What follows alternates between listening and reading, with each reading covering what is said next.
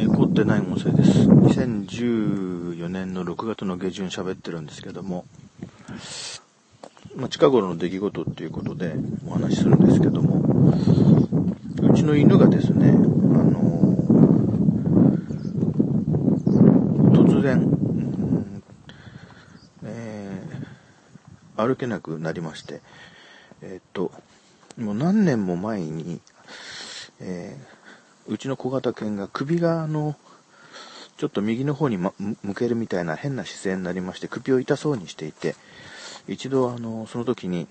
うん、動物病院に、日曜日だったんですけど、連れて行って、で、見てもらおうとしたら、車で連れて行く間になんか興奮した瞬、興奮したあなんかためなのか、こう急に首がまっすぐになりまして、痛そうなのも取れちゃったっていうエピソードがありまして、その時しかしいろいろレントゲン取ったりして、うん、頸椎の問題だろうってことで少しステロイドのお薬が数日間出て、そっからあと、そのような症状がほぼなく、でもまたその後、1年か2年経った時に、うん、まあ、数時間首がちょっとまた、どっちかにこう曲がって、ちょっと痛そうにしてたんだけど、また治るのかなと思って見てたら治っちゃって、ちょっと油断してたんですけども、今回その5月の下旬に、うん、首がやっぱり、えっと、右の方にこう曲がって痛そうにしてて、様子見てたんだけども、良くならず、で、だんだん、あの、元気がなくなって、えー、それで、そのままですね、うん、見てたら、えー足のその動きが悪い。うん。手も、手っていうか前足も後ろ足も、こう、よたよたしてきて、うん。なんか後ろ足を引きずるみたいな形になってきて、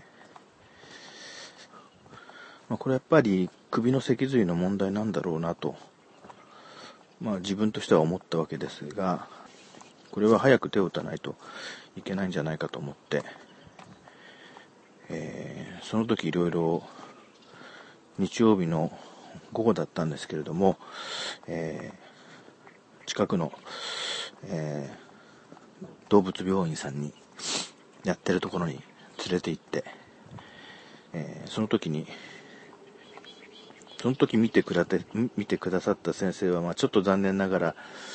ちょっと見当違いな、あの、診断だったんですけども、まあ、ちょっと状況が悪いのは間違いないから、あの、点滴をした様子を見るっていうことで、えー、で、何日か経った時点で、再、いろいろ再評価するっていうような最初お話がありまして、で、翌日の夜、あの、まあ、その犬に面会に行った時に、その日に今度いらっしゃった別の先生が、これはやはり脊髄だと、首の脊髄の問題が非常に考えられますから、その、やはり早めの治療がいいでしょうっていうお話で、まあその先生にそう言われると、まあ、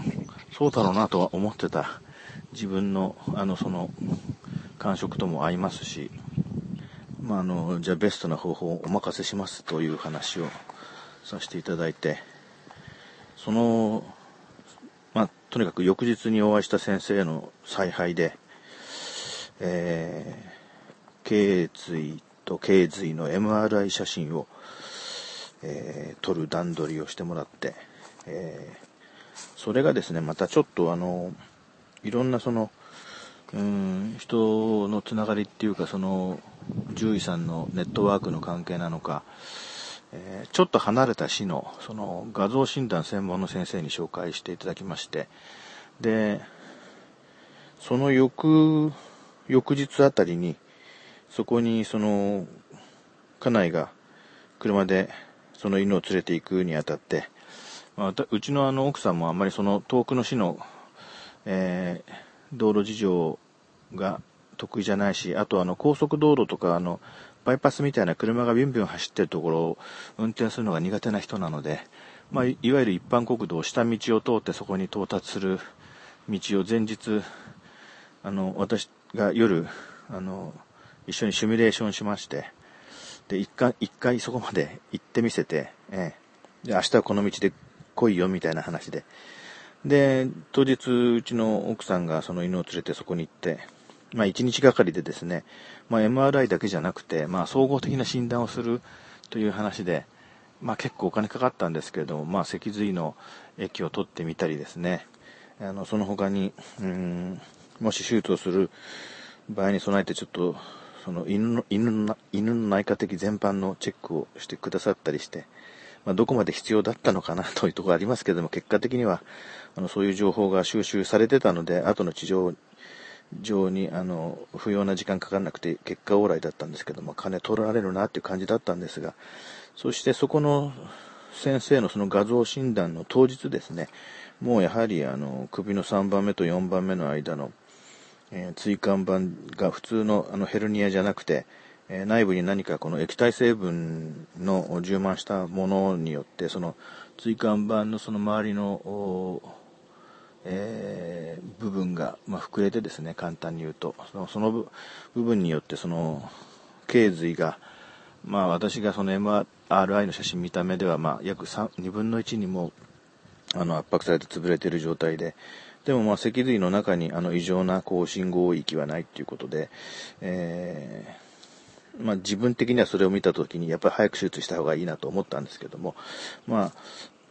で、えー、そこのお医者さんは、うんまあ、その日のうちにもう、あの、その紹介元の先生とも相談して、まあ、その手のタイプの手術が、まあ、とりあえずその知り合いのネットワークの中では一番うまいであろうという、また別の市の動物病院に話をつけてくれまして、えー、その検査センターからも、の帰りにそのままそのまた別の動物病院に入院させてもらうことができたと。そして、あのう、んちょうどその時に、その動物病院が私のあの勤めてる市にありまして、私もその仕事帰りにその連絡を受けて、まあ、夜その、その動物病院でその家族と合流しまして、そこの先生の説明聞きまして、えー、まあ、うん、やはり手術をすると、その、頸椎のその前方から入ってって、その、頸髄の部分にた、頸髄の椎間板の部分に溜まってる液体を前方から抜き取って、その圧迫を解除するっていう、そういう術式を提示されまして、もあの、どうぞやってくださいっていう感じで、よろしくお願いしますっていう話で。で、その、うんとですね、2日後ぐらいに手術受けまして、うん。ですので、一応その、いわゆる四肢麻痺が発症してから、まあ、1週間の以内に、それを解除する手術が実施されまして、まあ、一番ひどいところ、時にはもう全然動けなくて、まあ、手も足も全然動けなくて、もうあの、もうおしっことか、あの、便ももう垂れ流し状態になってしまっていたんですけども、うん、あと点滴をつながれて入院してたからかなり痩せたんですけども、その手術していただいて、もう抜歯するちょっと前に退院になりまして、あとはまあその、一番最初に紹介してくれた、あの、一番最初に脊髄がおかしいって言ってくれた先生の、あの、外来で抜歯することになりまして、糸を抜く抜歯ですね。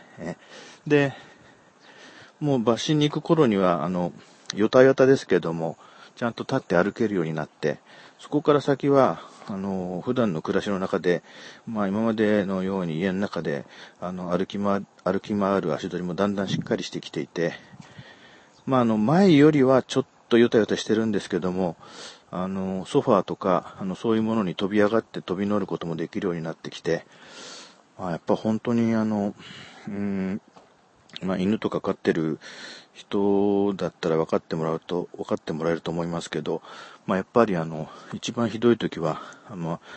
全く自分の家族が、えー、病気になったっていう感じで、その時の、その時々の経済状況もあるでしょうけど、まあ、今回はかなりの、うちの犬は老犬なんですけども、あのー、まあ、自分の勘としては、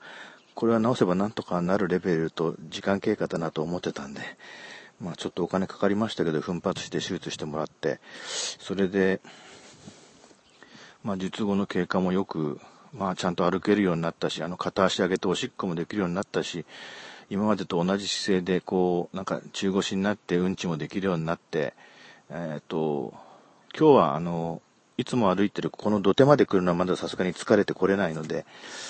えー、今土手道は私一人で自分の散歩の、あの、体力消費のためにここまで来てますけど、さっき犬を連れて、えー、家の近所、ものすごくもっと近所のとこだけ歩きましたけども、まあ徐々にあの、家の近所を散歩できる距離も長くなってきていて、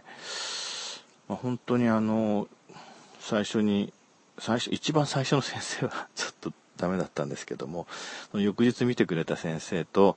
あの、そっから後にその治療とか診断のために、あの、もう、即座にその電話一本みたいな感じであちこちに連携取ってくれて治療までこぎつけてくれた諸先生には本当に感謝してますね。本当に。えー、そんなわけで、ちょうどその犬がですね、あの、手術する日が、えー、手術した、した日が、その僕がさっき言ったその膵炎で、えー、っと、入院した頃と重なってて、あの、ん？違うかな？手術した日の次に僕が入院したんだったかな？そうだな。犬が手術した日の次に僕が具合悪くなって入院したんですね。あ、後ろでなんか水のとこで何か跳ねたな？魚かなんかが。そんな形でですね、なんかいろいろあったんですよ。その5月の末に。でもおかげさまでその、私もまあちょっと元気になりましたし、犬も元気になったと。そういったところでまたあの、この土手まで犬を連れて散歩に来ることがねい、いずれまたできたらいいななんて思っております。それではまた長くなりましたけど、これで失礼します。